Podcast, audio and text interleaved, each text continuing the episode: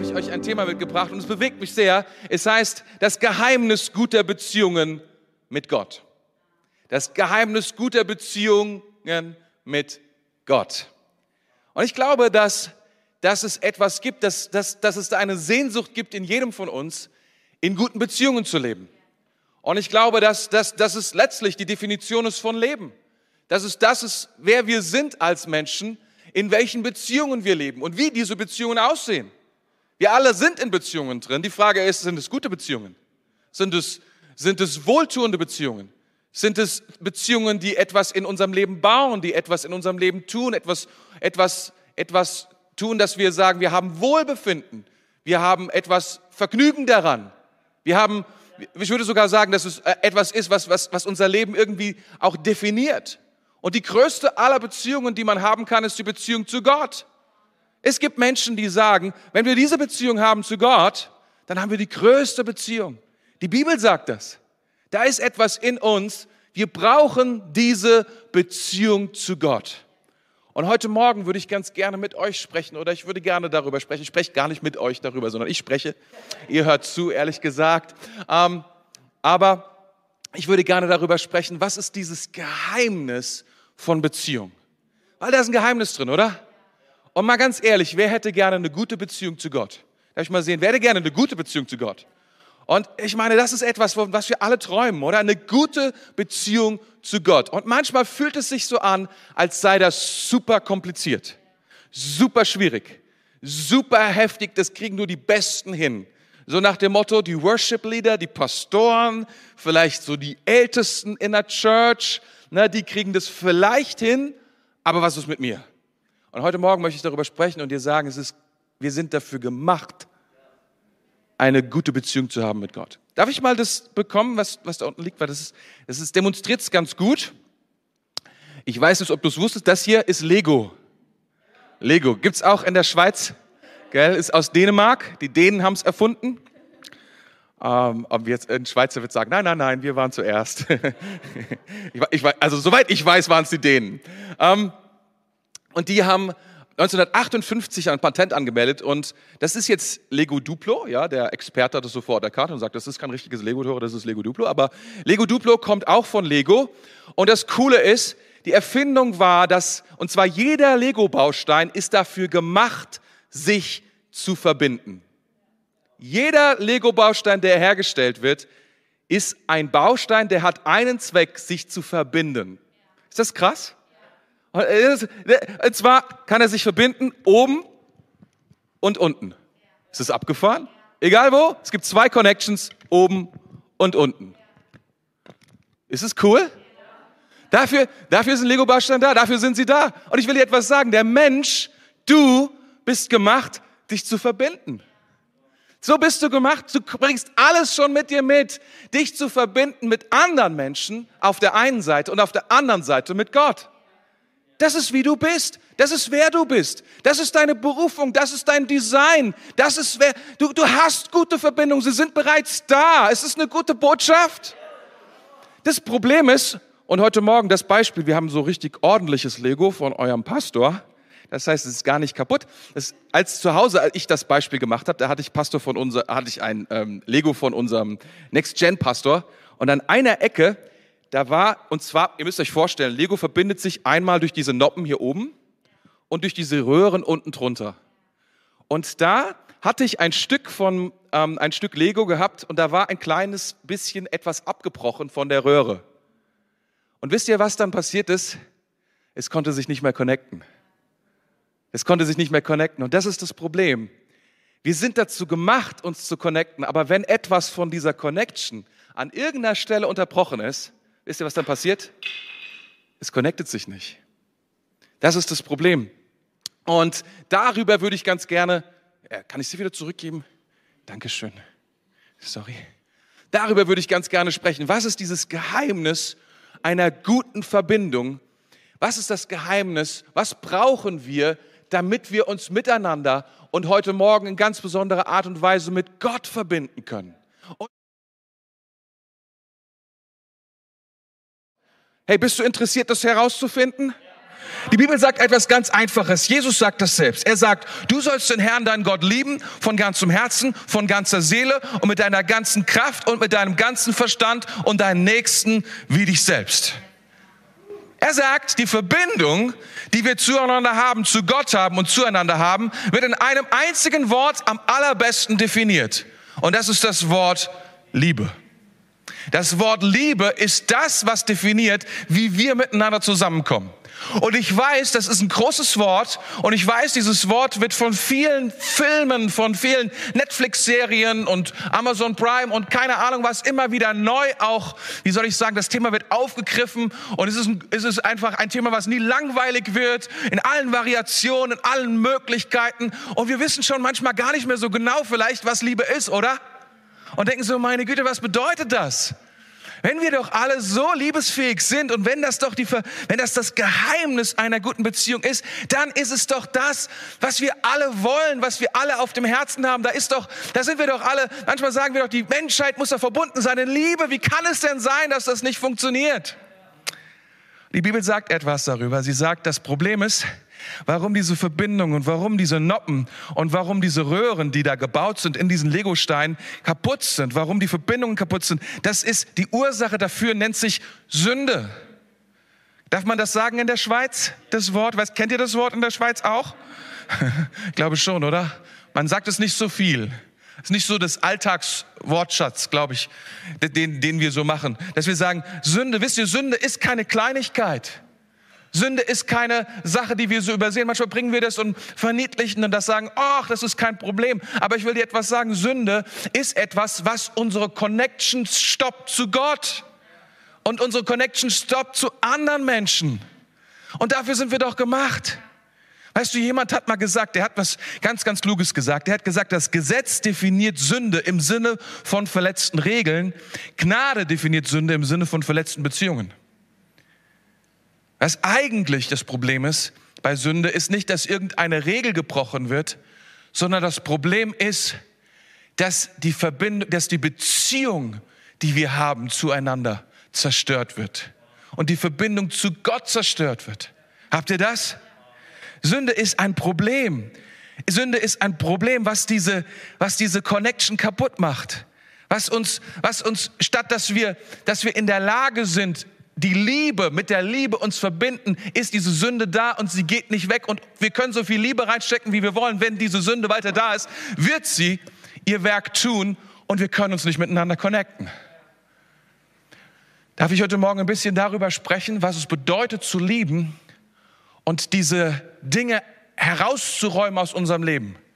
Ich glaube, es ist keine große Sache, es ist eine ganz einfache Message, aber es ist etwas, was uns verbindet mit Gott was uns in eine, in eine gute Beziehung mit Gott, und es ist für jeden möglich, der hier sitzt, für jeden, für jeden, nicht nur für Pros, sondern auch für die Leute, die sagen, ey, ich habe so lange probiert, aber mir ist es nicht gelungen. Ich habe eine, eine Story mitgebracht aus der Bibel, oh, ich liebe die Bibel, aus Lukas 7.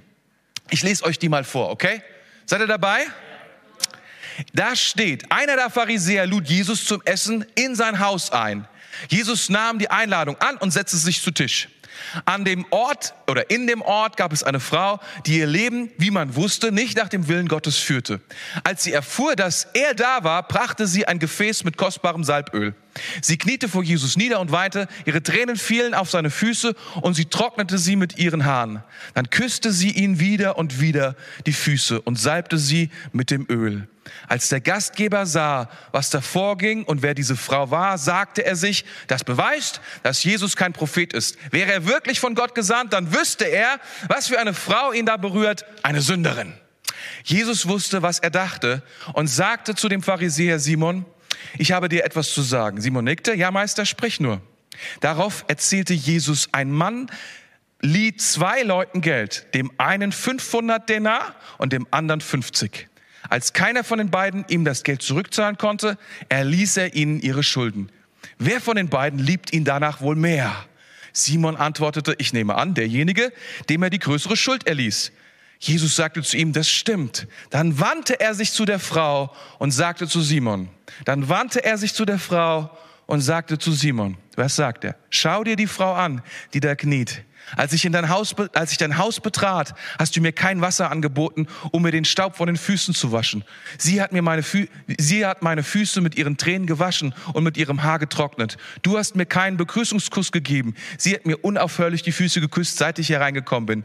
Du hast es versäumt, mir Gastfreundschaft zu erweisen und mir den Kopf mit Olivenöl zu salben. Sie hat meine Füße mit kostbarem Salböl gesalbt. Ich sage dir, ihre Sünden, und es sind viele, sind ihr vergeben. Also hat sie mir viel Liebe erwiesen. Ein Mensch jedoch, dem nur wenig vergeben wurde, zeigt nur wenig Liebe. Dann sagte Jesus zu der Frau, deine Sünden sind dir vergeben.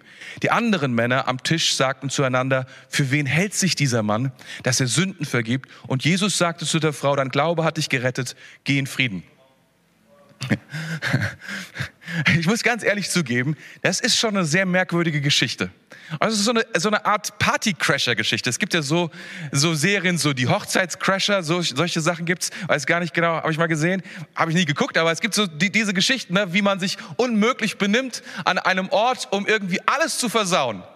Wie kriege ich Sinn, dass eine, dass eine Beerdigung richtig mies wird? So eine, ich weiß, bei der Beerdigung finde ich, kann man echt nicht viel machen. Weil die, die Stimmung ist meistens sowieso schon ganz unten. Es geht eigentlich nur nach oben. Ne? Beerdigung. Obwohl, man kann, man kann auch da, die Dinge können schlechter werden. Oder eine Hochzeit, stell dir vor, eine Party, da ist eine Party. Jesus feiert eine Party.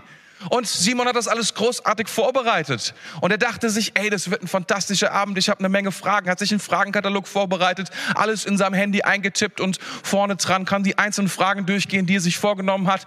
Seine Jünger kommen, er nimmt die Einladung an und dann kommt diese Frau. Und ganz ehrlich, in keiner Kategorie, die ich kenne, ist diese Geschichte und das, was sie da macht, irgendwie cool. Äh, äh, wirklich, in keinem Genre, den man sich vorstellen kann. Ich habe mal gelesen in einem Kommentar, da stand irgendwie, das wäre eine erotische, irgendwie eine erotische Ausdrucksweise. Ich dachte, really? Haare, Öl, blah. Küssen von Füßen und Jesus sagt, selbst die nicht gewaschen waren, das war großartig. Das ist, das, das, ist, das ist einfach ein, es ist wirklich ein Beispiel, wie soll ich sagen, wer kann sich so leicht mit dieser Frau identifizieren? Wer? Wer, wer sagt hier, ja, das kann ich mir gut vorstellen, das habe ich auch schon mal gemacht, war großartig. Kenne ich, mache ich jede Woche. Das, das ist einfach, versteht ihr, ich, ich habe das gelesen gedacht, so meine Güte, das ist ein Beispiel und Jesus, und es steht in der Bibel, und Jesus macht daran etwas, etwas deutlich, was so powerful ist, was wir brauchen. Wir brauchen diese Frau, wir brauchen dieses Beispiel, um etwas zu begreifen über Beziehung. Wenn wir dieses Beispiel nicht begreifen, ich glaube, dann fehlt uns etwas, was wir brauchen, um zu begreifen, was, wir, was es braucht, um zu Gott zu kommen, um mit Gott am Start zu sein. Das ist so, so, so leid es mir tut, selbst wir Männer brauchen diese Story. Und wir würden sagen, hey, this is too much. Das ist einfach too much. Das ist einfach in jeder Vorstellungsweise, in jeder Kultur, egal wo, vor 2000 Jahren, vor 1000 Jahren oder auch in 2000, kommenden 2000 Jahren, diese Story ist einfach unmöglich. Das ist einfach nicht nice. Das ist einfach, das ist einfach, das ist einfach zu viel. Wie kann das ein Blueprint sein für irgendwas in unserem Leben? Was da passiert? Mal ganz ehrlich, oder? Meine, wir reden manchmal davon und dann, dann gehen wir hin und sagen, wir machen es ein bisschen geistlich und sagen, das Öl bedeutet das und die Tränen heißen das und all diese Dinge. Okay, kann man machen. Aber die Story an sich ist erstmal echt awkward. Ist wirklich awkward. Und dennoch, Jesus benutzt sie und ich glaube, wir brauchen sie. Wir müssen sie umarmen. Wir müssen verstehen, was da passiert, weil es uns hilft, Jesus wirklich in unser Leben zu lassen. Eine Beziehung mit ihm auf ein neues Level zu heben. Wollen wir das? Es ist etwas, wo wir sagen, hey, das kann ich mir gut vorstellen, meine Güte, von dieser Frau das zu lernen. Wisst ihr, das Erste, und das ist was so kraftvoll ist, bei dieser Frau, sie hatte keinen Charme mehr und sie hatte auch keinen Stolz mehr. Es ist, diese Frau war befreit von jeglichem Charme, von jeglichem Stolz. Wenn du sowas machst, wenn du so rangehst an die Sache, was sie, verstehst du, sie hat sich nicht irgendwo angestellt, kann ich vielleicht mit Jesus sprechen? Ich habe da eine Spende dabei. Ich meine, sie hatte ja auch, sie hatte Öl dabei im Wert von einem Jahresgehalt. Okay, das war ja nicht, weißt du, man hätte ja sagen können, sie hätte das Ding ja auch so aufziehen können, so nach dem Motto, ja, ich weiß, mein Job ist nicht so cool, aber ich habe eine Riesenspende. Geld öffnet alle Türen. Wo ist das Problem? Jesus ist bestimmt interessiert an eine größere Spende für sein Ministry. Und da kommt man da ordentlich rein und geht erhobenen Hauptes, wie man so schön sagt, wieder raus. Das Problem ist nur, sie wusste, es würde nichts ändern in ihrem Leben. Es würde nichts ändern in ihrem Leben. Diese Frau hatte nichts mehr davon, keinen Scham mehr und keinen Stolz. Weißt du, Scham ist ein sehr wichtiger Faktor, was uns, was, was die Connection, was die Verbindung zwischen uns und Gott zerstört. Scham ist das, was, was, wie, wie soll ich sagen, ist, ist, ist, ist das, was auf Schuld folgt und was, was aus dem Fehler, den wir gemacht haben, uns zum Fehler macht. Scham ist das, was nicht zu dir sagt, du hast einen Fehler gemacht, sondern was zu dir sagt, du bist der Fehler. Du bist das Problem. Du bist, das ist, Scham ist das Resultat aus der Trennung und Entfremdung von etwas, nämlich von Gott. Wir lesen diese Geschichte in Genesis 3, als, als, als Adam und Eva zum ersten Mal nicht mehr mit Gott zusammen sein konnten. Und wisst ihr, was passiert ist? Die erste Reaktion war, sie mussten sich bedecken. Scham bedeutet, sich verdecken zu müssen, etwas verstecken zu müssen, weil etwas einem peinlich ist, weil etwas fehlt, weil man weiß, man ist nicht mehr komplett, man ist nicht mehr authentisch, man ist nicht mehr, mehr wer man ist. Und das bewirkt Scham. Ich weiß nicht, ob ihr die mongolische Bauernregel kennt. Josef Stalin hat die eingeführt oder er hat sie benutzt, beziehungsweise ein Psychologe von ihm. Und zwar immer, wenn er wollte, dass Menschen sich ihm gegenüber verpflichtet fühlen, hat dieser Psychologe mit diesen Menschen gesprochen. Und was er gemacht hat, er hat die mongolische Bauernregel angewendet. Und er hat es folgendermaßen erklärt. Stell dir vor, einen wunderschönen Raum, einen, einen herrschaftlichen Raum, gefüllt mit, getäfelt mit Eiche mit einem riesigen Tisch in der Mitte, mit einem Lederstuhl, der so gewaltig ist und so powerful ist. Darin sitzt ein, ein, ein General, ein, grau, ein grauer Mann mit einem grauen Bart, mit tausend verschiedenen ähm, Auszeichnungen auf seiner Brust, all diese Dinge. Dieser Mann, und er, er, er empfängt einen armen Mann, einen Mann, der vielleicht so ein bisschen sich, sich ja, zurückhaltend ist und der unsicher ist. Und er kommt herein, er sagt, kommen Sie rein, setzen Sie sich. Ich habe hier für Sie eine Million Rubel, wenn Sie diesen Knopf drücken. Und dann fragt der Mann, warum muss ich diesen Knopf drücken? Er sagt, wenn Sie diesen Knopf drücken, wird in, wird in der Mongolei ein Bauer sterben. Er sagt, ja, aber, ja, machen Sie sich keine Sorgen, er hat's verdient. Ist alles vorbereitet? Wenn Sie draufdrücken, bekommen Sie eine Million Rubel. Der Mann drückt drauf, nimmt das Geld, geht nach Hause. Er gibt keinen einzigen Cent aus, weil er sich fragt die ganze Zeit. Wisst ihr, es geht nicht darum, ob er jemanden umgebracht hat, sondern er weiß, er war bereit, für eine Million Rubel zum Mörder zu werden. Das verfolgt ihn. Er gibt nichts aus, fünf Jahre lang. Man findet ihn irgendwann erhängt im Raum in seinem Bauernhaus, tot. Und der Staat nimmt diese eine Million Rubel und investiert in den nächsten. Das ist, was, was Scham ist. Scham. Scham ist mehr als Schuld. Scham sagt dir, du bist ein feiger Mörder. Du bist ein Verräter. Du bist es nicht wert. Und wenn du, und der, dieser, Psychologe, dieser Psychologe sagt, wenn ich diesen Punkt finde, wenn ich diesen Punkt finde, dann lasse ich die Menschen daran zappeln. Und sie werden tun, was auch immer ich von ihnen erwarte. Und das ist exakt das, was der Teufel in deinem Leben sucht. Um dich dann zu zerstören. Das ist, was Scham macht. Das ist, was Scham hält Menschen gefangen, sodass sie nicht bereit sind, sie nicht bereit sind, sie selbst zu sein, dass sie nicht bereit sind, einen weiteren Schritt zu gehen, dass sie nicht bereit sind, eine Beziehung einzugehen. Es geht nicht darum, was du getan hast, sondern wer du bist. Scham ist so viel mehr als eine Tat. Scham ist Bedauern, das Gefühl der Verantwortung. Es ist eine innere Ungnade, eine Demütigung, eine Erniedrigung, eine ein Psychologe sagte Folgendes, ein Zustand des Seins, eine innere Identität. Scham gibt dir das Gefühl von Wertlosigkeit, ein Gefühl des Scheiterns und zu kurz zu kommen als Mensch. Scham ist der Bruch des Selbst mit sich selbst. Es ist die innere Blutung, eine innere Qual, eine Krankheit der Seele. Ein, ein schambesetzte Person wird gejagt von den Gefühlen der Leere und der Einsamkeit. Das ist, was Scham tut. Das ist, was Scham tut. Scham ist das, was uns trennt. Scham ist das, was die Liebe auffällt. Scham ist, was die Verbindung zerstört.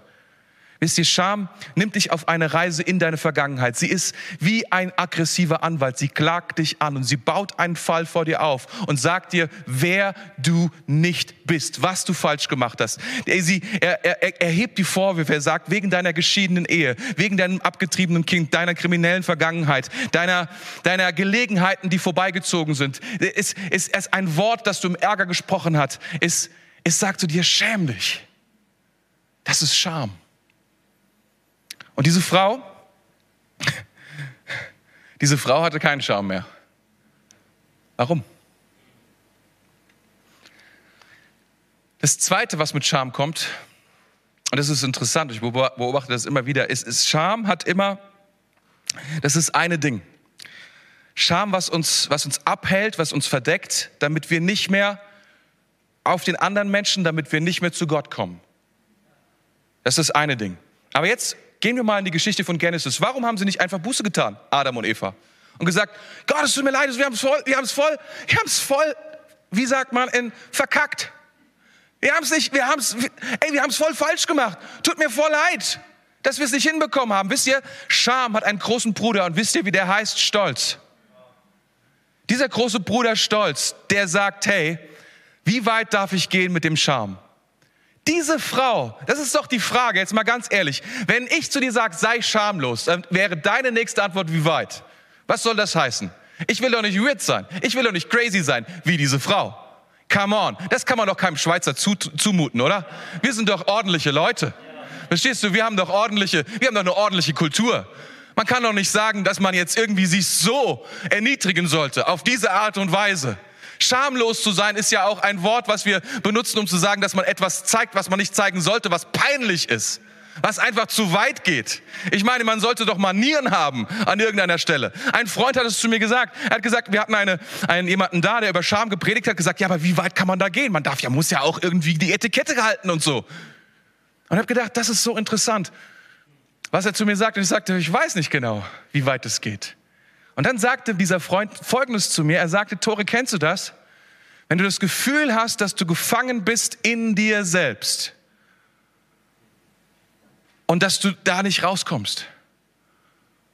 Und dann habe ich zu ihm gesagt, weißt du, das Problem ist, der große Bruder von Scham ist stolz. Er ist so, weißt du, diese ganzen Scheinwerfer, ich weiß nicht, wie das in der Schweiz ist, ah, muss ich mal jetzt einfach mal spekulieren. Aber bei uns in Deutschland ist es so, jeder dieser Scheinwerfer, der ist festgemacht mit so Schrauben, an diese Traversen. Ja? Und wenn du diese Schrauben lockerst, dann fallen diese Scheinwerfer runter. Ja, es, ist schon, schon, es war genauso wie bei euch. Jetzt ist es so, es gibt immer solche Halteseile an jedem Scheinwerfer. Jeder dieser Scheinwerfer ist verbunden nochmal mit der Traverse an einer anderen Stelle mit solchen Halteseilen. Und du denkst dir, wieso ist ein Halteseil? Das ist der große Bruder. Stolz. Weil, falls du es doch schaffen solltest, schamlos zu sein, wird dich der Stolz wieder zurückholen. Wird sagen, komm her, komm her, so weit nicht. Nein, nein, nein, nein, nein. Auf keinen Fall. Das machen wir nicht. Weißt du, es geht so weit. Und das ist der Trick, den, den Stolz und Scham, diese, es, es geht so weit, dass wir bis zu diesem Punkt anfangen zu akzeptieren, geliebt zu werden für eine Person, die wir gar nicht sind. Wir präsentieren, kennst du den Spruch? Ich, ich will die beste Version sein von, mein, von mir selbst. Wie weit darf das gehen? Ich glaube, dass manche von uns so weit ihre beste Version hin und wieder zeigen, vielleicht auch vor Gott, dass sie geliebt werden, dass sie bewundert werden, dass sie anerkannt werden für diese Version. Das Problem ist nur tief innen wissen sie, das bin nicht ich. Das ist einfach nur die aufpolierte, das ist die schambedeckte, das ist die peinliche, das ist die Version, die ich anderen zeige, die von Peinlichkeit befreite Version von dem, wer ich wirklich bin. Das Problem ist nur, das ist die Version, die die Leute sehen. Das ist die Leute, die die Vision anerkennen. Das ist, mit der sie sprechen. Ich komme da nicht mehr raus. Es braucht eine Befreiung. Es braucht, dass wir sagen, nein, nein, nein, nein. Wir lassen nicht nur unseren Scham fallen, sondern wir lassen unseren Stolz fallen und sagen, ich weiß nicht, wohin das führen wird. Diese Frau wusste, sie musste alles geben. alles geben, um zu Jesus zu kommen. Haben wir das? Und es ist so krass, was, was, was, was Jesus tut, mitten in diesem, mitten in diesem, in dieser Geschichte. Er redet dann mit Simon. Und ich glaube, mit Simon zu reden ist wie mit einem Deutschen oder mit einem Schweizer zu reden. Verstehst du, wir haben das alles ordentlich vorbereitet. So, mit ihm können wir uns ganz gut identifizieren. Wir sind auch so Brains. Ich habe gehört, die Schweizer sind noch krasser wie die Deutschen. Weiß gar nicht, ob das stimmt, aber okay, here we go. Und, und er hatte so im Kopf, ich werde Jesus prüfen. Ich werde herausfinden, wer Jesus ist. Und er hatte so eine Idee davon, wer der Messias sein musste. Er musste ein krasser Prophet sein. Das heißt, er hatte wirklich voll den Durchblick. Er musste wissen, wer diese Person ist, die da reinkommt, nämlich sie war die stadtbekannte Prostituierte. Mit der sollte er eigentlich gar nicht reden. Das ist die Sünde in Person. Das ist die Schlechtigkeit in Person. Diese Frau, mit der Frau sollte man nichts zu tun haben, außer vielleicht ganz, naja, aber auf keinen Fall öffentlich, in irgendeiner Art und Weise. Er war, er war so, so, sozusagen der Typ, der sich irgendwie versucht hat, ranzutasten an Jesus. Ich meine, er war nicht schlecht. Er wollte ein Abendessen mit Jesus. Das Beste, was man machen kann, wenn du Gemeinschaft haben willst, mit irgendjemandem, irgendjemand kennenlernen willst. Ich will dir sagen, mach ein Käsefondue, lade Leute ein, haben eine gute Zeit. Das ist eine großartige Idee, das hat er gemacht. Das ist, was er getan hat. Und dann kommt diese Frau und zerstört alle seine Pläne. Mit einer hochpeinlichen, schamlosen Version. Diese Frau hatte keinen Scham mehr. Sie hatte auch scheinbar keinen Stolz mehr. Nichts mehr davon. Und Jesus sagt zu diesem Mann, hör mal zu, Simon. Ich erzähle dir mal was. Eine kleine, kleine Kleinigkeit. Und wisst ihr, er erzählt diese Geschichte von diesem Mann, der zwei anderen äh, Geld leiht. Dem einen 50, dem anderen 500 Denar. Und er sagt, beiden hat er vergeben, ihre Schuld müssen sie nicht zurückzahlen. Und die Frage, und es ist so abgefahren bei Jesus, ich liebe Jesus dafür, wieder und wieder, er stellt eine Frage, um Simon Raum zu geben, um ihn nicht zu verurteilen, um nicht zu sagen, du bist ein schlechter Gastgeber, du hast es verkackt, diese Frau hat's drauf, du nicht. Sondern was er sagt ist, Simon, was glaubst du? Wer liebt mehr? Was glaubst du? Und er sagt, ja, ich glaube, die, die Person, der mehr vergeben worden ist. Und dann fängt an, Jesus zu erklären. Und er fängt an zu erklären, was es bedeutet zu lieben. Und er fängt an zu erklären, was es bedeutet zu lieben und wie Liebe funktioniert. Und er entblättert und entblößt ein Geheimnis für uns. Und er sagt, diese Frau, wisst ihr, ich habe keine Ahnung, was sich Simon vorgestellt hatte, wie diese Frau kommen sollte. Meinst du, die hätte sich vielleicht neu kleiden sollen? Die hätte ihre Haare vielleicht ordentlich schneiden müssen. Eine neue Frisur beim Friseur wäre gut gewesen, die Dauerwelle aufhübschen. Sie hätte sich vielleicht was Besseres anziehen sollen, hätte vielleicht auf die Gästeliste irgendwie draufgesetzt. Diese Frau war, wer sie war. Und sie kam mit dem, was sie hatte. Ich bin überzeugt davon, die wenigsten werden so kommen wie sie. Aber sie kam mit dem, wer sie war, was sie getan hatte. Und sie brachte, was sie hatte. Sie hatte nichts anderes. Und mit dem kam sie zu Jesus. Liebe bedeutet, manchmal, wir haben so viele Definitionen von Liebe, aber Liebe bedeutet, dass wir alles geben. Das ist Liebe. Liebe ist nicht einfach nur nett sein. Liebe kann nett sein, aber manchmal verstecken wir uns hinter dieser Nettigkeit. Wir sind in einer netten Kultur. Schweizer sind sehr nette Menschen. Ich finde das toll. Ich finde es auch toll, dass es gute Dienstleistungen gibt, dass Menschen mit mir gut umgehen, aber das bedeutet nicht, dass sie mich lieben. Ganz und gar nicht. Diese Frau zeigt uns etwas. Sie sagt, das bedeutet Liebe. Liebe bedeutet absolut alles zu geben und zu verstehen, alles zu geben. Das ist der Schlüssel, wo wir hin müssen. Amen. Das ist, was diese Frau tut. Das ist, was wir lernen von ihr. Die beste Art, sich mit Gott zu verbinden, ist alles zu geben. Warum auch immer. Du, du fragst dich bestimmt, hey, wie, wie, wie, wie konnte sie das tun? Wie war das? Mit, was, wir kommen zu Gott und wir denken, die Eintrittskarte zu Gott ist zu verstehen, wer er ist. In, in, in, rechter Weise an ihn zu glauben. Das Richtige zu bekennen. Ich will diese Dinge nicht klein machen und sagen, hey, wir sind ja hier in einer, in der geschichtsträchtigen Stadt und die, Pro, die Protestanten haben zu Recht gesagt, das Bekenntnis ist sehr, sehr wichtig. Und so gab es vor 500 Jahren in Deutschland und in der Schweiz haufenweise von den Jungs, die rumgelaufen sind und gesagt haben, das ist das Bekenntnis, was wir sagen müssen. Ohne Frage. Aber es geht um so viel mehr. Die Bibel sagt nicht, das rechte Bekenntnis ist das, was uns zu Gott bringt, sondern was uns zu Gott bringt, ist unsere Liebe. Jesus sagt, das ein Gebot, was ich euch geben will, dass du mich liebst. dass du mich liebst. Das ist es, was wir brauchen. Das ist, was wir brauchen. Und zwar ohne Stolz und ohne Scham. Das ist die einzige Art und Weise, wie wir alles geben können. Wie wir sein können, wer wir sind. Und Gott, ich sag dir etwas, er kann nur die Version lieben, die du wirklich bist. Im Alten Testament gibt es eine Geschichte von einem jungen, ja, vielleicht schon älteren Mann namens Jakob. Und in der Nacht kommt ein Engel zu ihm, fightet mit ihm die ganze Nacht. Und Jakob sagt zu diesem Engel, zu Gott selbst, ich lass dich nicht los, es sei denn, du segnest mich. Wisst ihr, was dieser Mann zu ihm sagt? Er sagt, sag mir deinen Namen. Wisst ihr, was Jakob heißt? Betrüger. Betrüger. In dem Moment, als dieser Mann Jakob Gott bekannte, wer er wirklich ist, konnte Gott ihn segnen. Wisst ihr, was er sagte? Ab heute bist du Israel. Gott kämpft für dich. Gott kann nur die Version lieben, wer du wirklich bist. Nicht die Version, die in dir lebt, die du präsentierst und zeigst. Nur die Person, wer du wirklich bist. Und die kann er verändern, die kann er lieben, die kann er annehmen, mit der kannst du ihm begegnen. Die gibt dir Zugang zu Gott. Ist es gut? Hey, da oben. Ist es gut? ihr seid so weit weg, gell?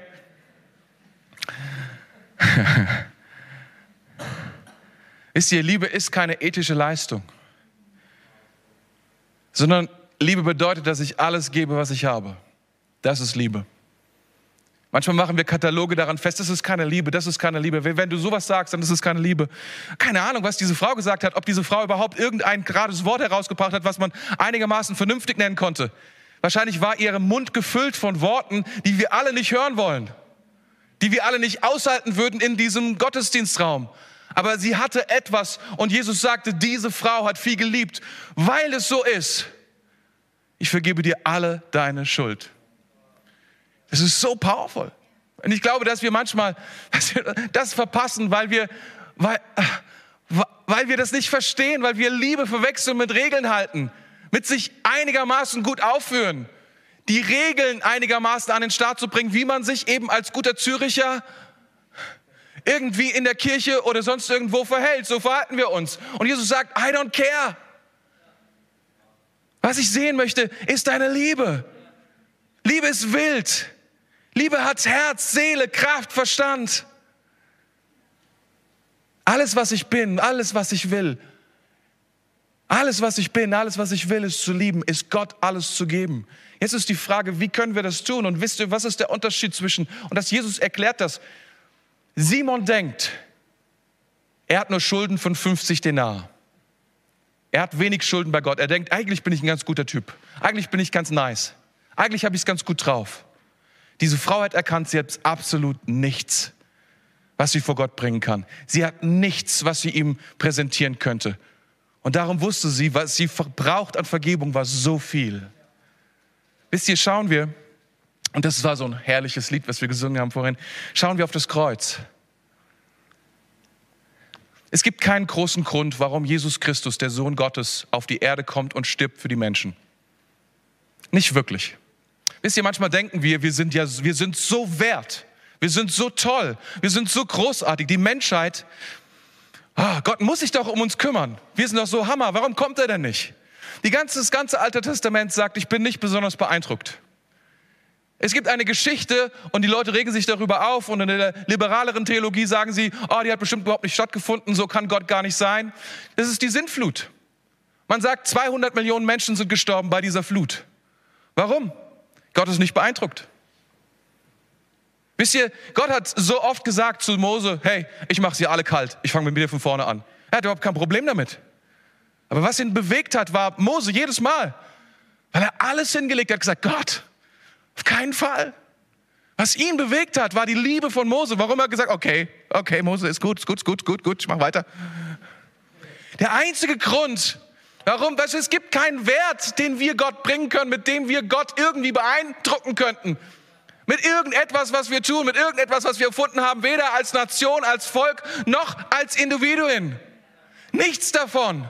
Der einzige Grund, warum Jesus kommt, der Sohn Gottes und er wird Mensch, und das ist, was die Bibel sagt, er war Gott, er hatte alles, sich begrenzt. Und das heißt, er begrenzt sich nur und wird Mensch, er wird zum Diener. Und dann schauen wir darauf, was geschrieben steht, wie Jesus hingerichtet wird. Das war nicht ein klarer Cut, er wird irgendwo an die Wand gestellt und erschossen, sondern er wird verraten von seinen Freunden, er wird verleumdet von seinen Freunden. Das ist zu viel. Das habe ich mir anders vorgestellt. Er bekommt eine Dornenkrone aufgesetzt, er wird verspottet, er wird bespuckt, er wird ausgepeitscht, bis er nicht mehr gehen kann. Er wird ans Kreuz genagelt, er wird entblößt, er, hieß, er hing dort nackt am Kreuz. Und die Bibel sagt nur ein Wort. Und der Vater wäre gekommen mit der Kraft und Macht des Himmels, um ihn zu befreien. Aber nichts kam. Warum? Weil er dich und mich liebt. Es gibt einen einzigen Grund, warum er das tut. Es gibt keinen Benefit, den er hat daraus. Nichts. Wir tun oft Dinge und nennen es Liebe und wir tun etwas für andere, weil wir gerne wollen, dass sie etwas für uns tun. Es gibt nichts, was Jesus tut, getan hat dort am Kreuz, weil er einen, weil er einen Vorteil daraus schließen wollte. Der einzige Grund ist uns zu zeigen, was wir wert sind uns zu zeigen, was dein und mein Wert ist. Nämlich alles. Dein Wert bestimmt sich an dem, was jemand bereit ist zu bezahlen. Und das waren nicht die Schätze des Himmels, das waren nicht die Universen, die es gibt überall, das war nicht die Größe des Ölreichtums auf der Welt oder des Gartens. Nein, nein, nein. Es war das Wichtigste, was es gibt. Es war das Leben des allmächtigen Gottes Jesus Christus, der gekommen ist in diese Welt. Und wenn wir das wissen, unseren Wert, was er bezahlt hat, dann sagt Jesus, passiert Folgendes, dann fangen wir an zu ehren und zu schätzen und zu lieben. Das ist, was Gott möchte. Was wir brauchen, ist eine Erkenntnis, eine Offenbarung darüber, ein Vertrauen darauf, was er für uns getan hat. Und dann können wir kommen. Aber nicht irgendwie, sondern ohne Scham und ohne Stolz. Ist es gut? Können wir das nehmen? Ich denke, dass, dass, dass Gott etwas möchte heute Morgen, einen neuen Level von Glauben, einen neuen Level von Gott ist gut. Aber nicht nur Gott ist gut, sondern ich bin von ihm geliebt. Er liebt mich so sehr. Und der, der größte Level, den wir haben können, um ihn zu lieben, ist, indem wir alles geben. Wer wir wirklich sind. Das ist, nicht, das ist nicht die Art und Weise, wie diese Person das gemacht hat. Die meisten von uns haben diese Vergangenheit wahrscheinlich nicht. Und wenn, dann nicht in dieser Art und Weise. Sondern diese Geschichte macht uns deutlich, dass egal woher wir kommen, egal wer wir sind, dass es immer, immer eine Möglichkeit gibt, zu Gott zu kommen mit dem, was wir haben, mit dem, was wir sind. Amen. Wollen wir heute Morgen zu Gott kommen und das tun? Komm, lass uns zusammen aufstehen.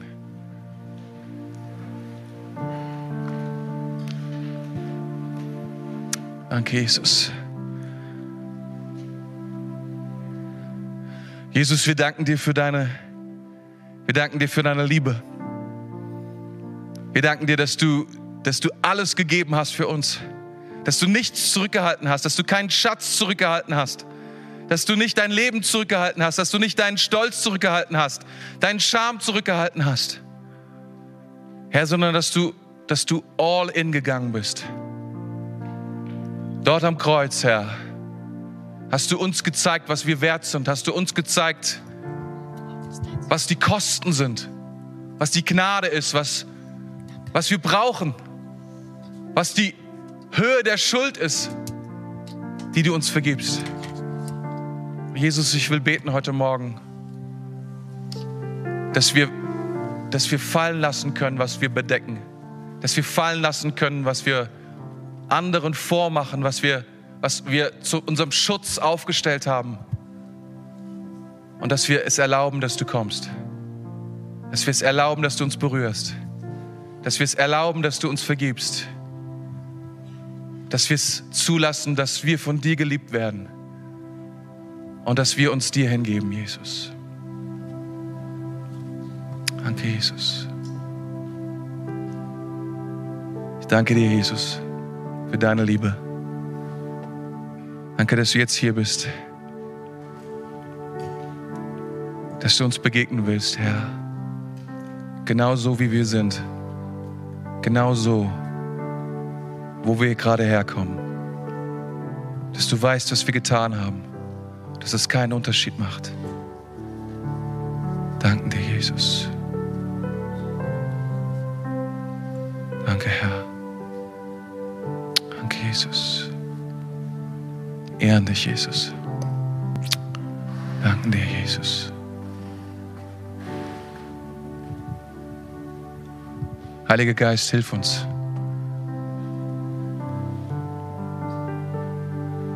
Hilf uns fallen zu lassen.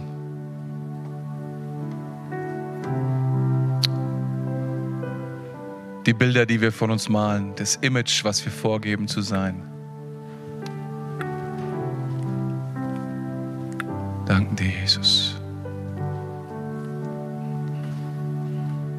Heiliger Geist, bewege dich jetzt hier, diesen Raum. Nimm uns weg. Danke, Jesus.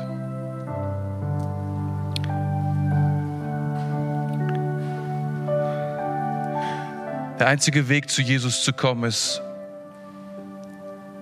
so zu kommen, wie wir sind. Mit dem, was wir haben, mit dem, mit der Person, mit der realen Person. Nicht mit der optimierten Version, nicht mit der Version, von der wir glauben, dass wir irgendjemanden beeindrucken, sondern mit dem, wer wir sind. Und ich frage mich, wer ist heute Morgen hier, der sagt, ich will zu Jesus. Einfach so. Mit allem, was ich bin, mit allem, was ich habe. Jesus ist hier, um neues Leben zu geben. Jesus ist hier, um Vergebung zu geben. Jesus ist hier, weil er uns liebt, weil er alles gegeben hat. Wenn du sagst, das, das bin ich, ich möchte zu Jesus kommen, dann würde ich so gerne mit dir beten. Dann würde ich sehr gerne ein Gebet mit dir sprechen, was dich mit ihm verbindet. Etwas, eine Kleinigkeit dürfen wir tun. Wir dürfen sagen, das bin ich. Das bin ich. Diese Person bin ich, von der du da sprichst. Ich brauche Jesus. Weißt du, ich habe ich hab an Jesus geglaubt, Tore, aber irgendwas ist schiefgelaufen. Ich bin in diese Regeln reingekommen. Ich bin in dieses, ich bin weggelaufen vor ihm. Ja, ich, ich, ich habe schon mal die Bibel gelesen, aber gehe auch in die Kirche, aber da ist keine Beziehung mehr, keine lebensverändernde Beziehung mehr. Wenn du willst, komm heute Morgen zurück zu ihm. Komm zurück zu ihm. Er will kommen in dein Leben und dich lieben und dir vergeben. Was, was du tun darfst, ist, dass du sagst, das bin ich. Mehr nicht, das bin ich. Nimm mein Leben, Jesus. Was wir tun wollen, ist die Augen zu schließen. Es ist ein Augenblick zwischen dir und Gott. Und wenn du sagst, das bin ich, dann, dann würde ich dich bitten, dass du deine Hand nach oben streckst und sagst, ja, Tore, bete mit mir dieses Gebet. Und wir wollen gemeinsam beten. Ich bete vor und alle in diesem Raum helfen dir und beten mit dir.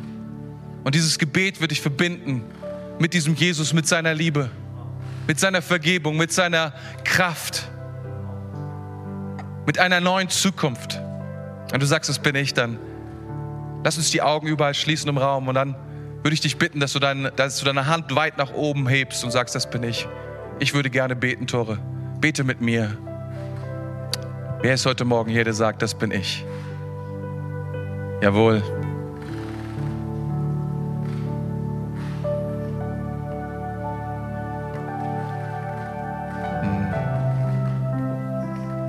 Jesus. Danke, Jesus. Lass uns beten gemeinsam. Herr Jesus Christus, lass uns zusammen beten. Herr Jesus Christus, ich komme jetzt zu dir. Danke, dass du mich liebst, so wie ich bin. Danke, dass du mir vergibst für alles, was ich getan habe. Ab heute will ich dir nachfolgen. Ab heute will ich zu dir gehören.